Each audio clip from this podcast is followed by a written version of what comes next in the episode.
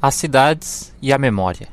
Partindo dali e caminhando por três dias em direção ao levante, encontra-se Diomira, cidade com sessenta cúpulas de prata, estátuas de bronze de todos os deuses, ruas lajeadas de estanho, um teatro de cristal, um galo de ouro que canta todas as manhãs no alto de uma torre.